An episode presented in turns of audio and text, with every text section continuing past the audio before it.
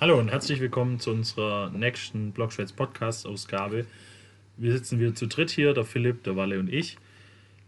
Unser heutiges Thema soll sich so ein bisschen um die Erwartungshaltung der FCH-Fans rund um unseren FCH drehen. Im Gegensatz zum VfR spielen wir jetzt schon die sechste Saison in Folge in der zweiten Liga. Und so mancher Fan fängt plötzlich an, mit irgendwelchen Erwartungshaltungen zutage zu treten und irgendwelche Forderungen aufzustellen.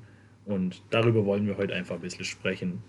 Was glaubt ihr, wo, woher kommt diese Erwartungshaltung? Wo, ja, wo, wo kommt es plötzlich her? Ich finde halt, die Erwartungshaltung ist halt sehr hausgemacht. Wenn man sich halt die vergangenen Jahre anschaut, es wurde immer in den Zeitungsberichten oder in, in den äh, Presseinterviews die Vision von der ersten Liga genannt oder auch, dass man die Infrastruktur so weit ausbauen möchte, dass man doch mal irgendwann mal Dortmund, Schalke und andere große Vereine auf dem Schlossberg im Liga-Alltag begrüßen kann. Und dass sich daraus dann eine ja, Erwartungshaltung einfach ja, ergibt, ist ja völlig logisch, wenn einfach sowas jahrelang vorgelebt wird und auch das mit dem Verein, dass man so lange so äh, erfolgreichen Fußball spielt. Man hat noch nie einen Abstieg gehabt.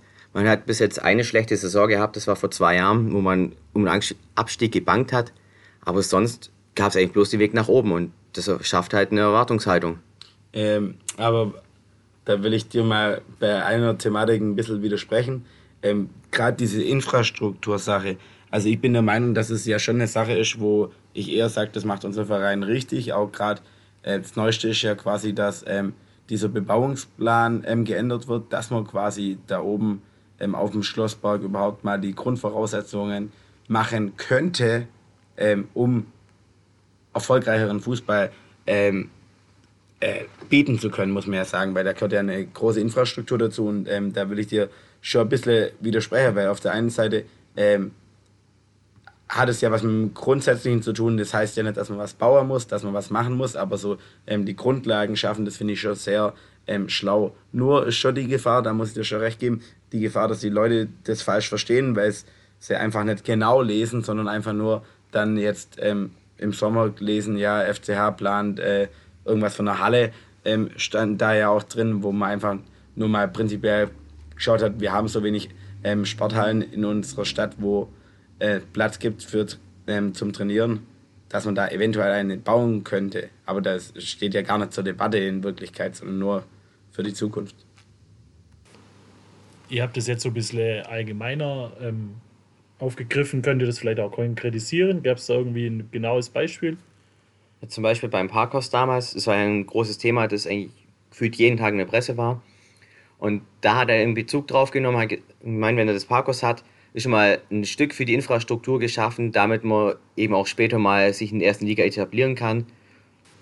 Jo, also dieses Parkhaus-Thema war ja schon vor ein paar Jahren jetzt und das ist ja auch dann, sag mal, Gott sei Dank für alle Beteiligten einfach erstmal im, Sand verlaufen, weil es einfach, ähm, ja, wir müssen erstmal ein Stadion voll kriegen, bevor wir ein Parkhaus brauchen, würde ich mal sagen. Klar, aber wenn du einfach diese ganzen ja, Berichte und Aussagen hast, die setzen sich einfach in den Menschen in den Köpfen fest. Das kriegst du einfach nicht mehr so raus. Und dann entwickelt sich einfach eine Erwartungshaltung. Und wenn du auch nur wie letztes so einfach so guten Fußball spielst, dann ist das doch einfach logisch, dass sich auch ja, die Erwartungen weiterentwickeln. Ja, da würde ich dir jetzt nicht widersprechen, wobei ich sagen muss, dass man seit ähm, anderthalb Jahren, seitdem wir wieder besser mit dem Verein ähm, auskommen und auch ein paar Sachen beiseite gelegt haben, ein paar Streitigkeiten, auch dieses Thema mit dem Verein ähm, viel mehr auf einer ähm, Wellenlänge äh, sehen. Und es, also diese Saison habe ich von unserer Vereinsführung noch nichts anderes gehört, wie es Ziel ist, ähm, dass wir die Klasse halten. Und ähm, von dem her ist es ja jetzt schon, sind wir auf einem gemeinsamen Nenner und auf einem richtigen Nenner. Wo du natürlich recht hast, ist, ähm, was mal gesagt wurde und was mal wo stand, ähm, das bleibt halt in den Köpfen drin von den Leuten. Und das ist halt schwierig, das rauszukriegen. Ja gut, aber wenn man halt dann zum Beispiel das Leitbild anschaut, da steht auch ganz groß drauf, wir sind erfolgreich. Klar, die Beschreibung, was sie als erfolgreich sehen, ist halt dann wieder was ganz anderes. Aber wer liest es? Ja, das ist ja die Frage. Ähm, was versteht man unter erfolgreich? Und da sind wir jetzt auch bei der Kernfrage vom heutigen äh, Podcast aus meiner Sicht. Ähm, ich möchte auch, dass mein Verein erfolgreich ist. Für mich ist aber ein Erfolg, wir sind der erste FC Heidenheim, wir sind ein eingetragener Verein, wir sind ein kleiner Verein, ähm, wir kommen ähm, aus keiner Metropole oder sonst was, wir kommen von der Schwäbischen Alb, wo jetzt nicht Millionen Menschen wohnen.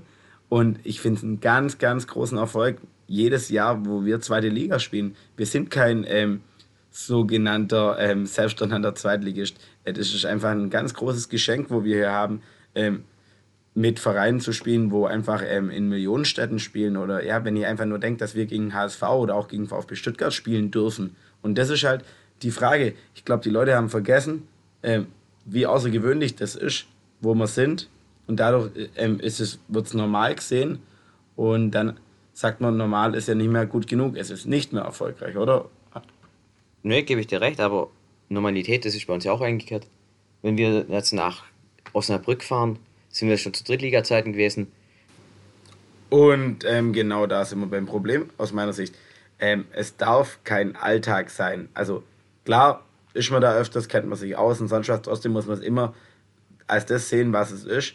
Ähm, wir sind der FCH, wir haben, äh, wir schreiben gerade unsere Geschichte sozusagen und es ist nicht selbstverständlich, wenn wir die letzten 20 Jahre, 30 Jahre zurückschauen, dass unser Verein überhaupt äh, über die Grenzen Baden-Württembergs hinauskommen ist.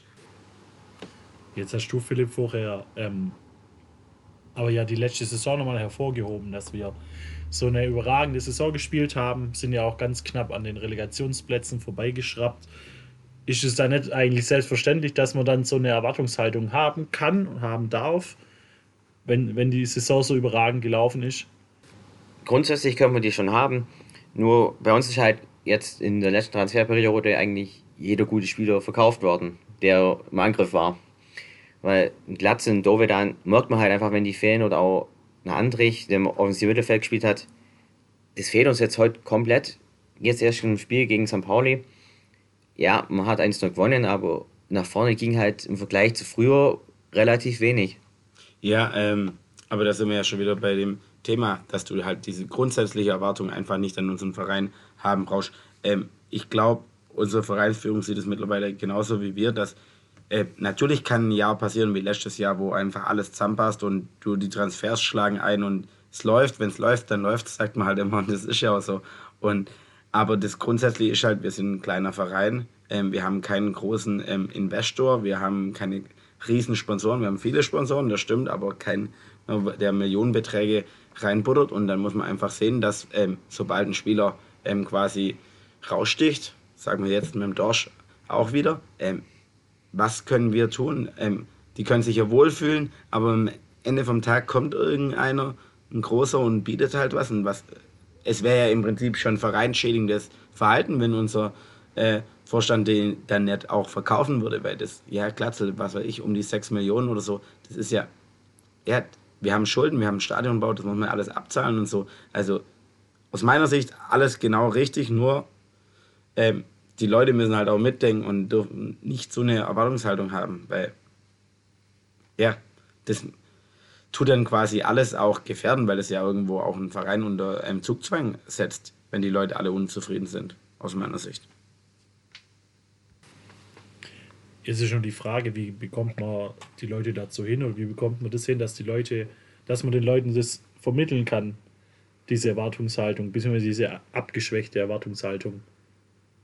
Also, dass sie sich mit der Realität auseinandersetzen und ähm, das nüchtern betrachten, ja. Ich könnte jetzt einen ganz großen äh, Bogen spannen und sagen, ähm, ja, das ist halt unser System, der Kapitalismus, der halt immer ähm, Erfolg verspricht und immer, es muss immer bergauf gehen. Aber wo es bergauf geht, äh, muss auch für irgendjemanden natürlich bergab gehen. Und die letzten ähm, zehn Jahre ging es von FCH bergauf und es gab keinen Bergab. Und ähm, das denken die Leute, das gibt es vielleicht auch nicht mehr. Also der FCA ist dann wohl dem FC Bayern der einzige Verein, der nicht bergab kennt. Das ist jetzt natürlich total überspitzt gesagt, aber im Prinzip müssen wir einfach täglich daran arbeiten als Fanszene, ähm, dass wir dankbar sind für das, was wir erreicht haben, für das, wo wir sind. Und dann ist es, glaube ich, umso mehr wert, ähm, wenn wir wieder so einen großen Tag bekommt, wie dass man im FC Bayern äh, Parole bietet im Pokal oder Leverkusen schlägt oder Bremen haben wir schon geschlagen, vielleicht machen wir das bald schon wieder. Und ja, einfach, dass wir das nicht vergessen. Man soll niemals vergessen, woher man kommt und dankbar sein, dass wir so ein großes Abenteuer erleben dürfen. Und wenn das wir als Fernsehen und unser Verein gemeinsam richtig vermitteln, dann kriegen die Leute sich auch wieder ein, glaube ich, hoffe ich.